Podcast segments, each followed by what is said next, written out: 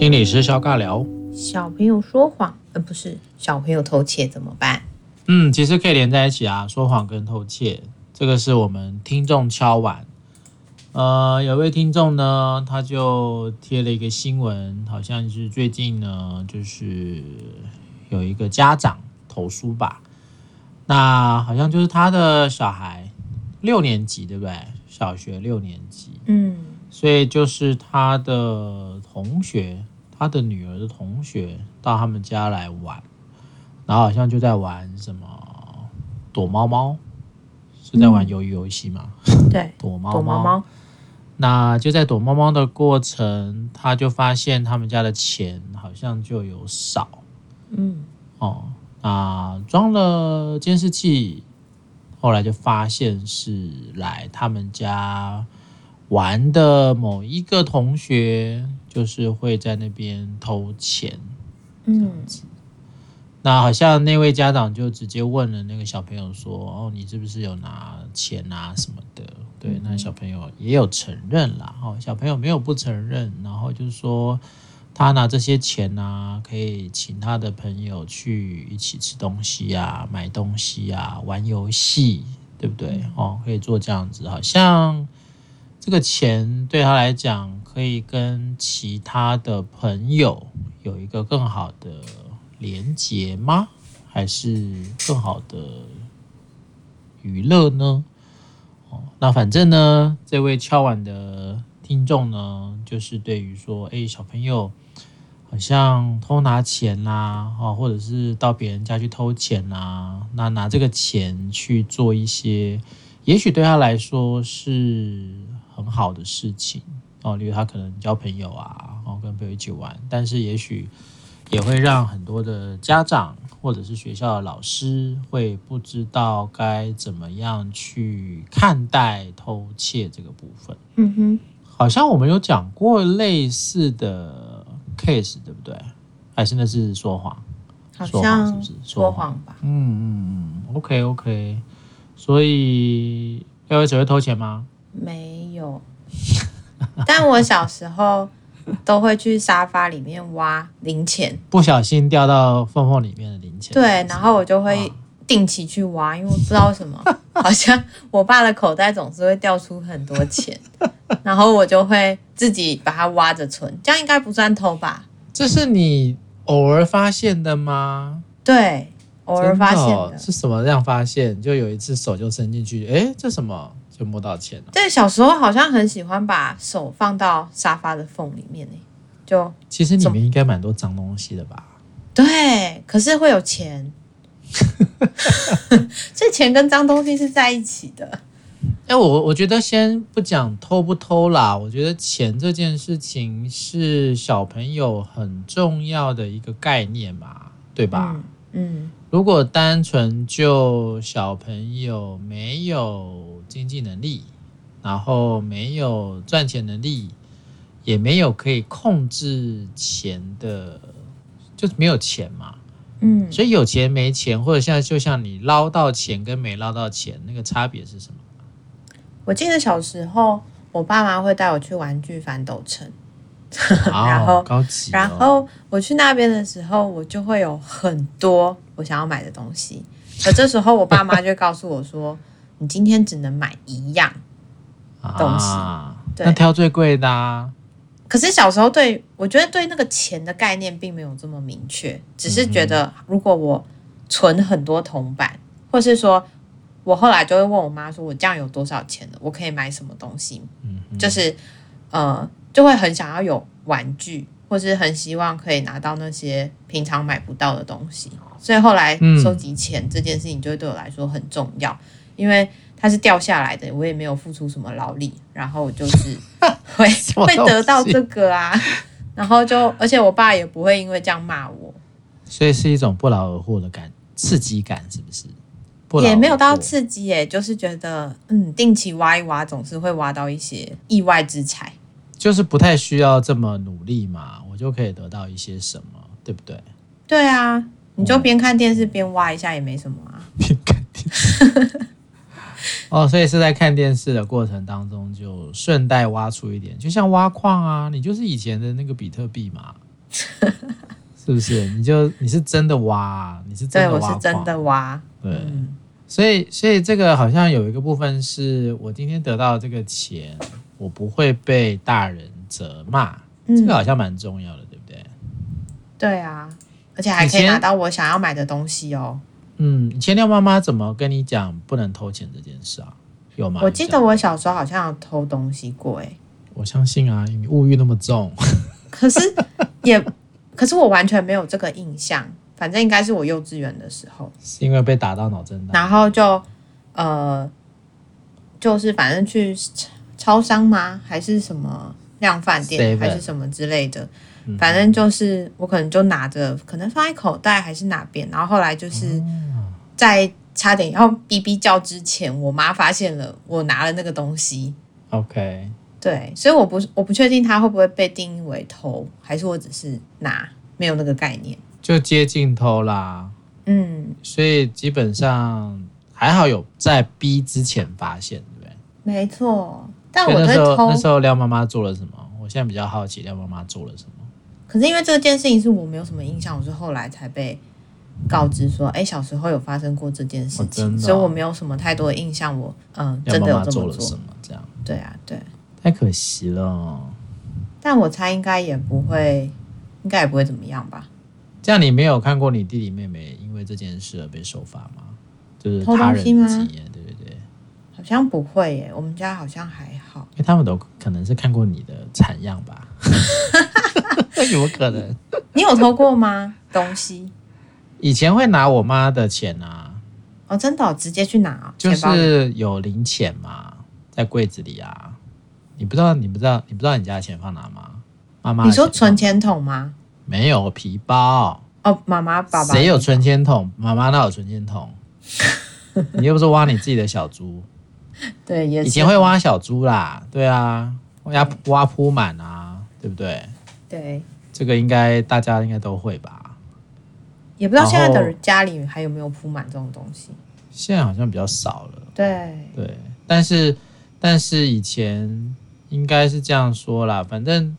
家人会给你一些零用钱嘛，对不对？嗯、但有些时候在比较小还没有零用钱的时候，你就会觉得说我需要买一些东西啊，像在学校啊，嗯、像小学吧，我觉得小学蛮多的啊，因为小学生就是喜欢买东西啊，买小东西嘛，福利社，对，你是不是也喜欢买小东西？你应该也是很很会买东西的人啊。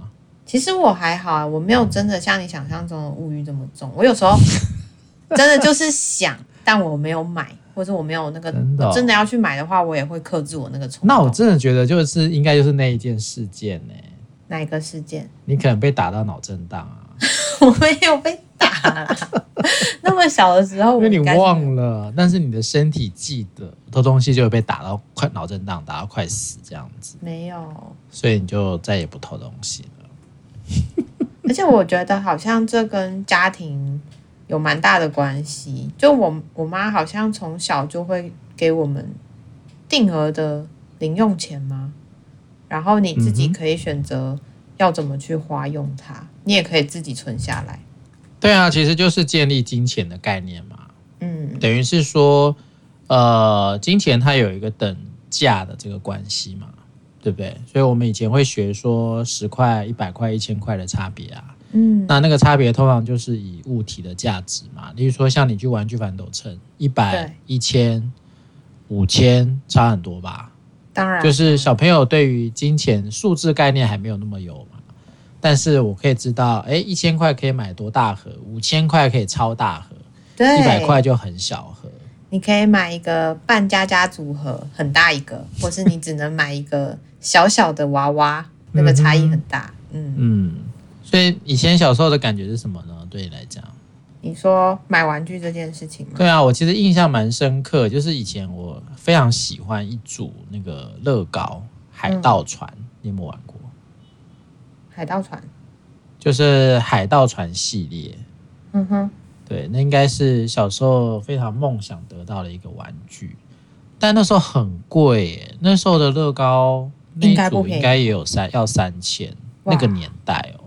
其实是蛮蛮贵的，嗯，对，那因为就是已经是蛮超过我妈所设定的价格，所以我永远只能在玩具店看，嗯，它摆在那里，嗯，或者是如果有机会去同学家，有一些比较有钱的同学，他就有这一组可以跟他玩。哦、但是你知道，小朋友总是想要有自己的嘛？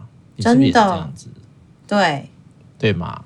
哦，就是很想要让他变成是你的，或者是自己也能也能够有一组嘛。嗯，所以其实我觉得那就是一种我得不到啊，那怎么办呢？可能就会因为这样子去产生了很多的，应该是想了很多办法吧。对呀、啊，所以就像有一些家庭啊，什么考试会给你奖金啊，嗯，哦，然后作家是会给钱啊，嗯、哦之类的。那好像也就会有一些小朋友会比较去从正规的管道，比如说洗碗啊、收书包啦，嗯、哦，然后做一些我不知道手工吧。你们 家你们家也会这样子吗？小朋友收好什么东西干嘛就会给？其实因为因为我爸，我忘记是什么时候，国中吗？还是高中？高中吧，就有给零用钱啊。我觉得有没有零用钱差蛮多的。对呀，对呀。那但是国中有的时候，国中国小其实说实在，你不太用得到钱，这也是事实啊。嗯，对。所以除非就是那一种比较高单价的玩具，但你大概也很清楚，因为你也没有管道，你知道，就是你也没有赚钱管道嘛。那你大概也不太晓得怎么去拿到钱。那、啊、通常你就会发现说，比如说早餐啊，要去外面吃啊，嗯，那就会有一个妈妈就会有一个厨房的皮包，里面会放钱，应该是买菜钱之类的吧。嗯哼。那里面说实在的，也不会有太多钱呐，因为毕竟只是买菜钱，大部分都是比较零钱。嗯，对对，我记得比较多就是里面有很多零钱，但是你知道小朋友零钱就很好用啦。对对，对。然后以前还有那种赌博机台啊。小玛丽，你知不知道？不知道，什么什么钢弹之类的吗？不是不是，就是有一个藏在杂货店啊。以前还有很多杂货店，杂货店外面都会摆一个小机台，然后你投五块进去啊，然后压那个倍数有没有？然后就让它转转转转转转转，就像转盘吧，电子转盘。然后反正转到了呢，例如说你压五倍，它就会吐五倍的钱给你。真假的？嗯，就赌博呗。哦，这我应该会很 enjoy 耶。你应该就会成瘾了。对啊。你说你投，你有有一些厉害的，好像投个什么五块十块就可以中到五十块。但大部分都会是明谢惠顾吗？啊，就赌博啊。哇。对，反正反正有一阵子啊，就我也会把一些这个早餐，不知道是剩下的还是我没有用完的钱，还是怎么样忘，嗯，反正就去玩那个。但玩到后面，你就会发现，嗯，算了，他好像那个赢的机会不多。但是有赢，真的就很爽，你知道？从小就陷入了那个赌博的迷思。真的，这真的很容易让人家就是陷入在里面哎，就觉得好像可以。对啊，然后小朋友其实也蛮喜欢炫耀的，对不对？当然，这都蛮常见的一个小朋友的心态嘛，因为都想要觉得自己很棒啊，或者是你看我有你没有。没错，是不是？你是不是应该就这样讨人厌的姐姐？我没有啊，你看我有，你们都没有，哈哈，是不是？没有哎、欸，这让我比较想到我们班上会有些人就真的会是这样。哦，我家很有钱，然后炫耀嘛，对，就会有很多的炫耀，跟大家就会有很多的比较。所以其实我从小学的时候就有感觉到，好像每个人家庭状况是真的很不一样的。我说家庭状况不一样，就是。譬如说，我考试考第一名，然后我只能买一只手表。嗯、可是我那个同学考十名，嗯、第十名，但是因为他妈妈说他有进步，所以给他一条 Tiffany 的项链。所以我觉得哇，那是很差太多了吧？对啊，对啊，Tiffany。嗯，然后他就会说：“哦，我妈妈说这个是 Tiffany 的项链。”然后小时候大家就也是有些人也不太清楚，谁会知道 Tiffany？然后后来他就说：“哦，Tiffany 是一个名牌啊，然后什么的很贵啊。”对，然后所以就穷酸小孩是带不起的啦。对，然后班上就会有几个比较有钱的小孩，然后就会说：“哦，对啊，对啊，我我们家也有，我妈妈也有，还是什么的。”哇，就会感觉到哦，这真的很不一样。哇，你真的很贵族哎！没有没有，我就是念一般的小学，可是你就可以感觉到那个差异了。应该还是有学区的差别吧？你讲什么一般的小学，搞不好已经是什么高等啊？没有哎、欸，真的是很一般的小学。但这个其实，在小学阶段蛮常见的，对吧？对，就是你会发现说，呃，比较哦，所以小朋友会有一个是呃物体的所有权嘛，再来就是我有你没有的爽快感。对对，小朋友很喜欢这个，对，因为对他对他们来讲，他们都在想办法要证明自己是好的或棒的，嗯，或者去彰显他的家庭是好的或棒的，所以其实有蛮多人会因为呃这样说好了，就是会有一些人他去攻击他的父母亲，讲他父母怎么样啊，他就会很生气，所以那个其实在很多。我觉得那也是在一种自我认同的培养上，会蛮常出现的一种状况。对，这也会让我想到，我幼稚园的时候也因为，呃，我们班有个小男生，然后就反正就骂我爸爸，然后我就很生气，嗯、然后我就跟他吵架，然后后来他就咬我，然后整个，然后我的脸就流血了，然后后来就，对他咬我的吧，他就直接这样咬下去，可能是因为。可能是因为吵架吵不赢我，所以就直接咬我这样。咬脸哦。对，然后我的脸就流血，然后我就我就躲在桌子下面哭。然后后来我爸来接我的时候，就说他可能是要安慰我，就说他明天会把他那个小朋友的牙齿一颗一颗敲掉。然后我就哇，嗯，我就觉得好过很多。可怕哦！但后来也没真的没没干嘛啦，我只是就觉得小时候。但你从小就养成暗黑的性格啊？原来是爸爸给你的。很好笑，牙齿。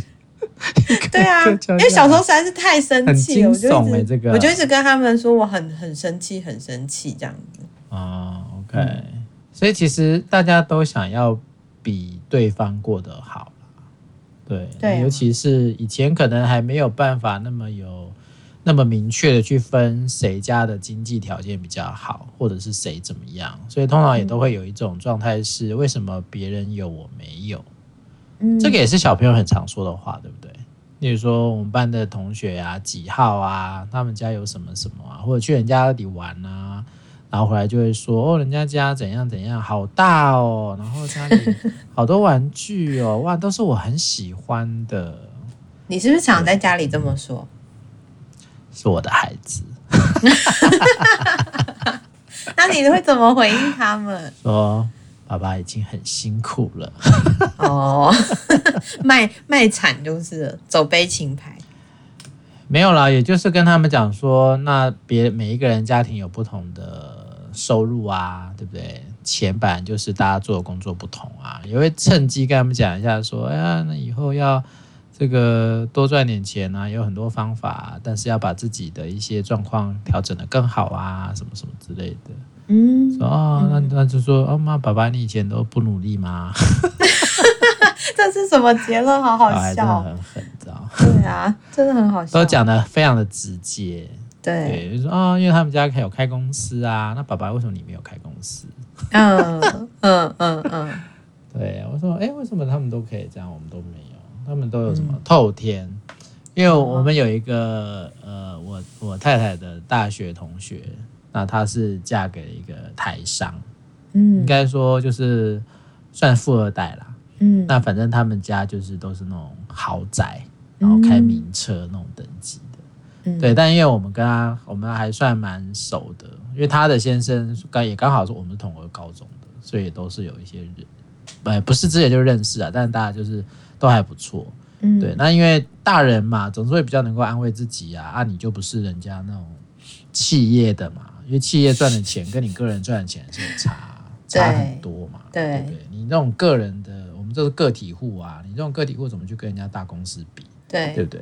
大人当然对于这一块你比较能够释怀嘛，但小朋友就会常讲啊，啊、哦，他们家好大哦，什么透天，然后我们家小女儿就说，我以后也要买透天。我说哦，好啊。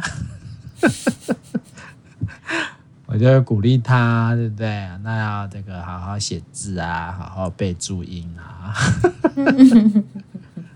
听起来有时候是蛮伤心的啦，对不对？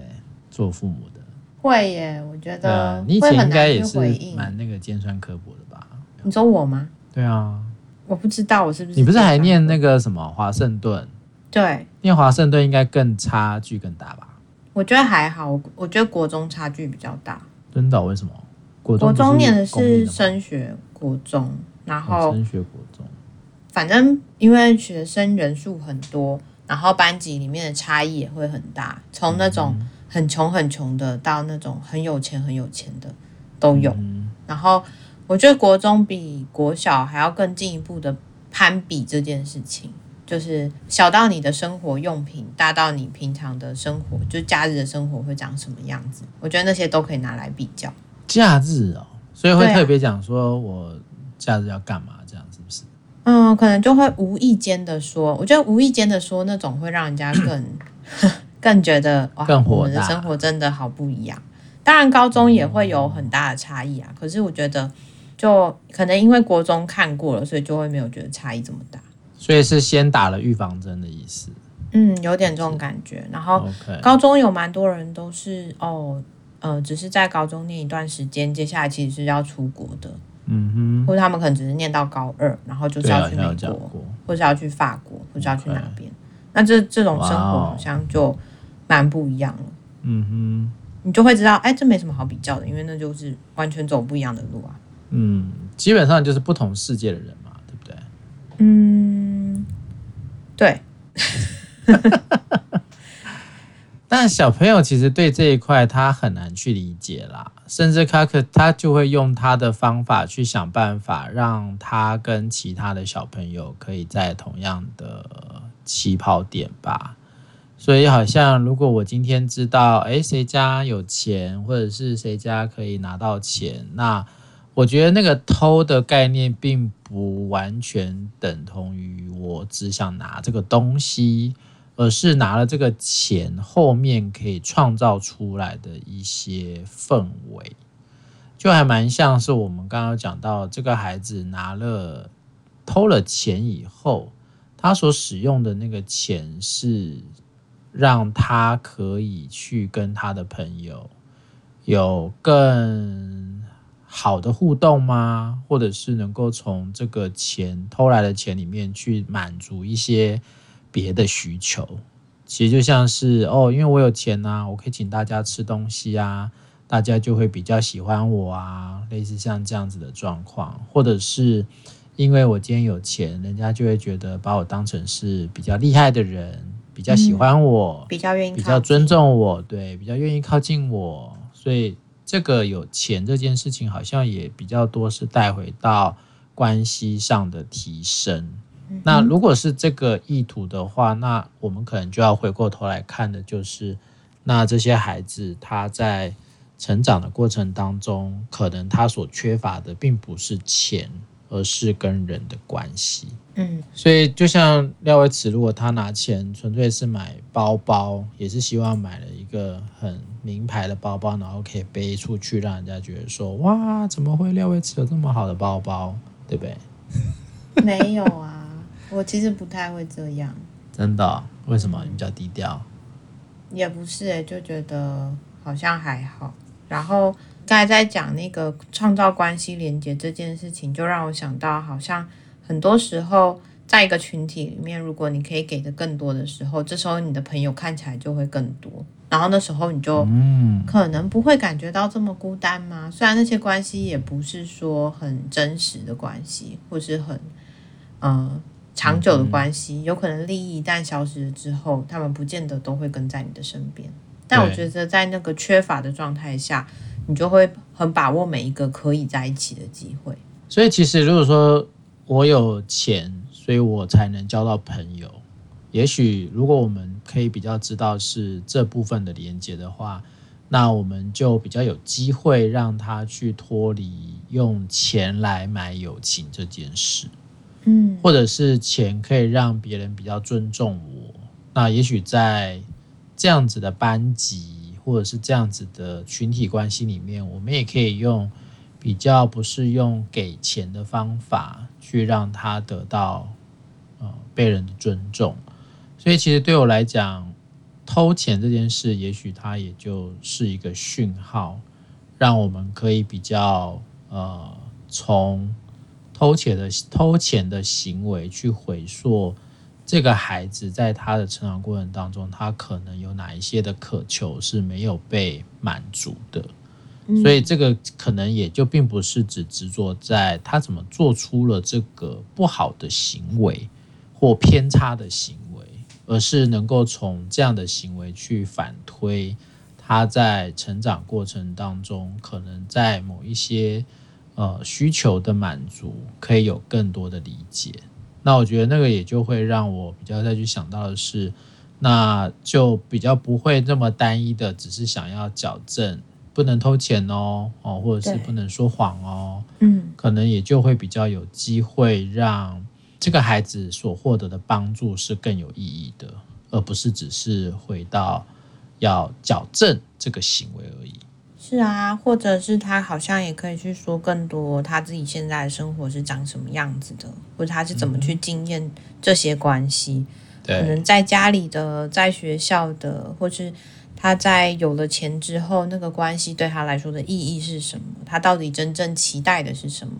我觉得这些东西好像也真的是要有开启这个对话之后，才有可能会听到一些不一样的答案，不然就会像以前一样，就是你真是一个坏小孩，你以后小时候偷钱，然后长大以后，我忘记会会怎样，长大以后可能就是会呃杀人、诈欺呀，还是什么之类的。嗯哦，对，我觉得那好像很容易就会有一个所谓的因果，就是很快就连接到他以后可能就会变得很糟糕、很坏。然后小时候不矫正他，我就会是失职的父母。这是另外一个，我觉得好像很多时候父母也会很担心自己没有办法把孩子教育好。就像刚刚你的孩子跟你说：“爸爸，你小时候不努力吗？”我觉得那个话很心酸。可是好像父母有时候就会被期待很全能，或是好像。他应该要什么都会，什么都可以才对。因为我想孩子还就是在探索这个世界嘛，所以当然有很多我们感觉已经是背景知识的，他们都是不知道的。所以其实我觉得那种单纯跟直接，有时候是蛮可爱的啦。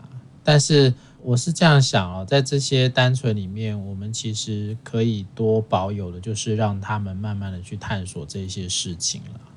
那个对我来说，当然我们不希望是从这样子的偷窃或者是说谎的事件来嘛，但其实也就会回到一个概念是，那我们自己对于这些行为，我们有没有那样子的对话的能力去跟孩子讨论？我觉得这个可能才会是一个很关键的一个状态。如果大人的反应都是偷钱就。砍断手啊，罚站啊，对不对？然后要他在那个地方反省啊。哦，对。哦，就告诉他说，不可以再做这件事哦，不可以，不可以，不可以哦。再做的手砍下来，砍下来，砍下来哦。就如果这只是我们只是希望他不要做这样的行为，但我没有去搞清楚，也没有那样的一个意图去理解。诶，在做这件事情，拿钱这件事情，到底对这个孩子来说，他能够延伸的意义是什么？对不对？例如说，廖伟慈虽然长得很像老大，但他没有钱，他只能在学校当这个瘪三。所以今天为了我可以拿到很多钱，然后让大家认同我是一个女老大的身份，这个认同是重要的。我我我同意这个认同是孩子需要的，但。你今天可不可以从别的方式去取得这个认同？嗯，对，有些人他可能就会从成绩啊，有些人可能就会从什么体育表现啊，有些人就会从服务啊、公益热心啊，从这个地方来走。当然，这也就比较还是回到我们社会上对于偷钱是有他自己的一个规范的。对，当然还有是法律的部分。所以我们其实也常讲说。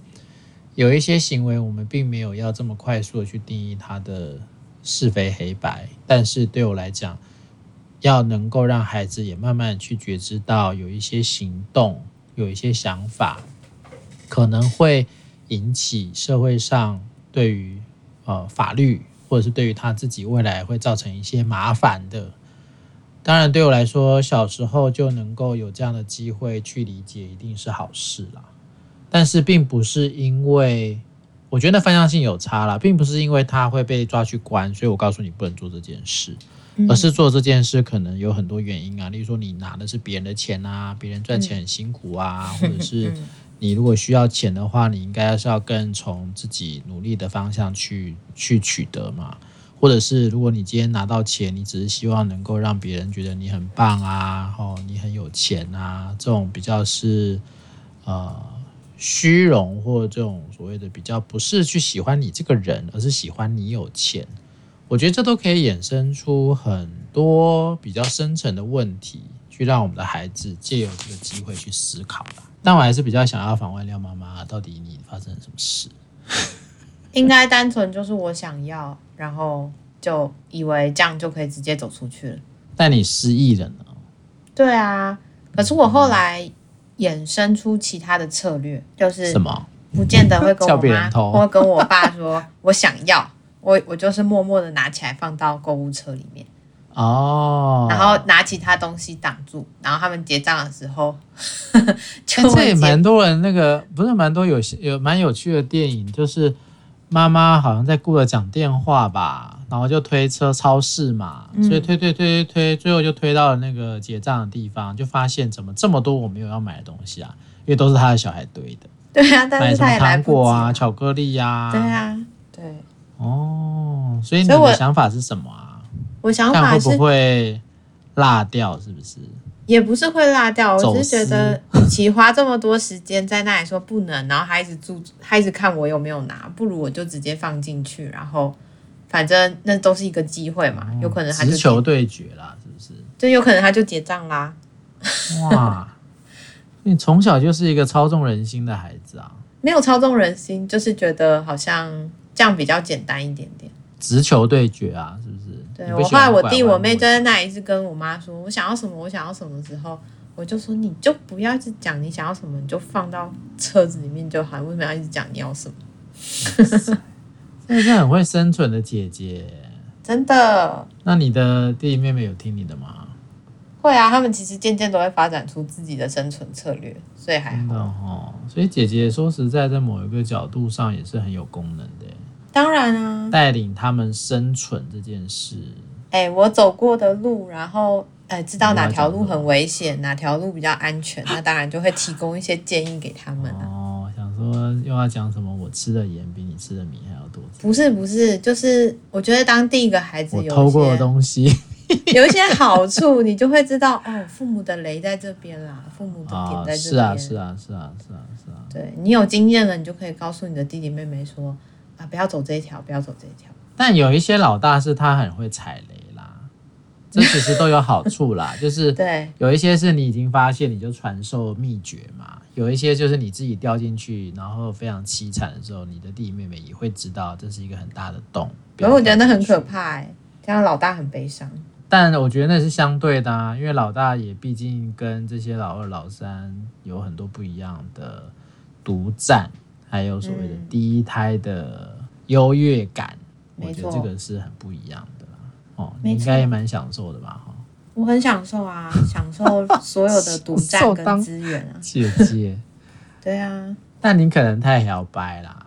不会啦，没有你，你应该就是太摇摆，你弟弟妹妹才会不喜欢你啊。你不要去塑造他们不喜欢我，他们也没有不喜欢。以前呐、啊，对吧？哦、你总该不会否认说没有吧？以前呐、啊，我觉得兄弟姐妹本来就是相爱相杀。就是是啊，尤其是在那个竞争的过程啊，我我没有讲什么，啊、我只是说在那个竞争的过程，难免一定就会有这样的状态啊。对，所以每个人真的都会发展出自己的生存策略。毕竟那个是孩子在小，还没有所谓的独立能力或自己经济啊，或者是那个身体还没有到某一个成熟的位置的时候，通常也都真的会靠各式各样的方法来稳固自己生存的地位了。对所以，如果你用这种态度来思考的话，我们其实就可以很完整的去解开很多孩子偷钱的目的了。因为他的偷，有些当然啦，家里可能比较经济不好的，他可能需要真的吃东西啊。嗯，这个大人也会啊。大人偷东西有一块也是最基本的是满足需求嘛。嗯，对不对？活下来的生理的需求啊，吃喝啊，然后有一些就当然就是一些娱乐嘛，或者贵重的物品，感觉自己是比较有价值，或者是刚刚讲的，可以让他更有更多的朋友，然后更让别人觉得是喜欢他、尊重他、哦，靠近亲近他，这些其实都是附带的，但这个附带也许他才会是他偷钱的原因了。嗯。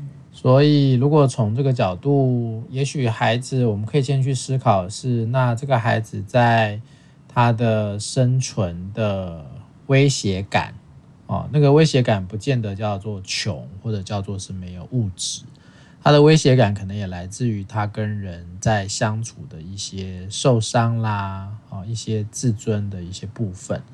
那这个其实对我来讲，也就是一个很好的机会。去做调整，或者是透过别的方式，就是说我们在关系里啊，没有没有一定要用钱去买嘛，对不对？嗯，哦，甚至很多东西不是钱可以买得到的，但孩子到底可以怎么得到？我们会需要跟孩子去讨论这件事情。只要有更多这样的讨论，只要把偷钱这个部分去离开他可以得到的一些附加利益的时候。其实我相信那个那个行为应该就会慢慢消失了。嗯，谢谢我们的听众敲碗啊，希望我们这一集对于你去理解孩子偷东西或者说谎可以有一些帮助哦。刚刚其实也没讲到啦，就是有时候说谎当然有一块是比较是怕被责难嘛，对不对？那偷东西也是一样啊，当然一定会害怕啊，害怕什么？被抓到嘛？对啊，那最好都是不要被抓到啊，或者是有时候哎，我可能会被抓到，我就栽赃给别人嘛。对不对？嗯、啊，不是我，是廖慧慈。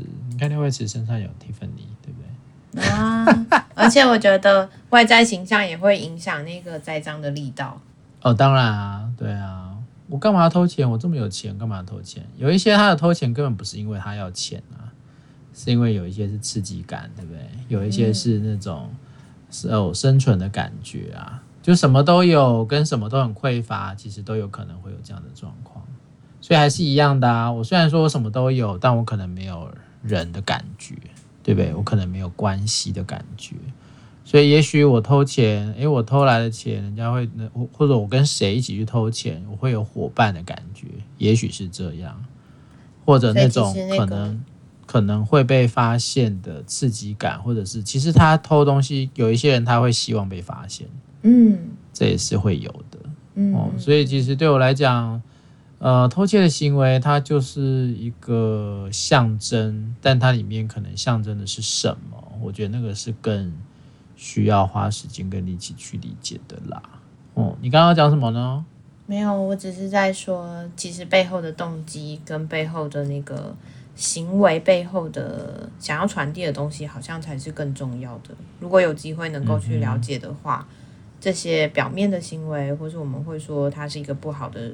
嗯，行为症状表现好像也就就可以有一些不一样的解释了。是啊，所以还是希望不要太快的去把它当成是一个我要消除的行动，而是希望能够多透过这样的一个表象去更了解孩子的状态哦，从一些生存面、需求面还有发展的部分跟人的关系去理解这个孩子到底发生什么事。我相信应该会让很多的父母或老师得到一些很不一样的对这个孩子的发现。对，那有的这些发现，我们好像也会更有机会去帮到这个孩子，而不是很单纯只是惩罚他，或者是只是消除他的这种对大人们来讲是偏差行为的一个部分。嗯嗯嗯。好的，以上就是我们今天的心理师肖尬聊。拜拜。拜拜。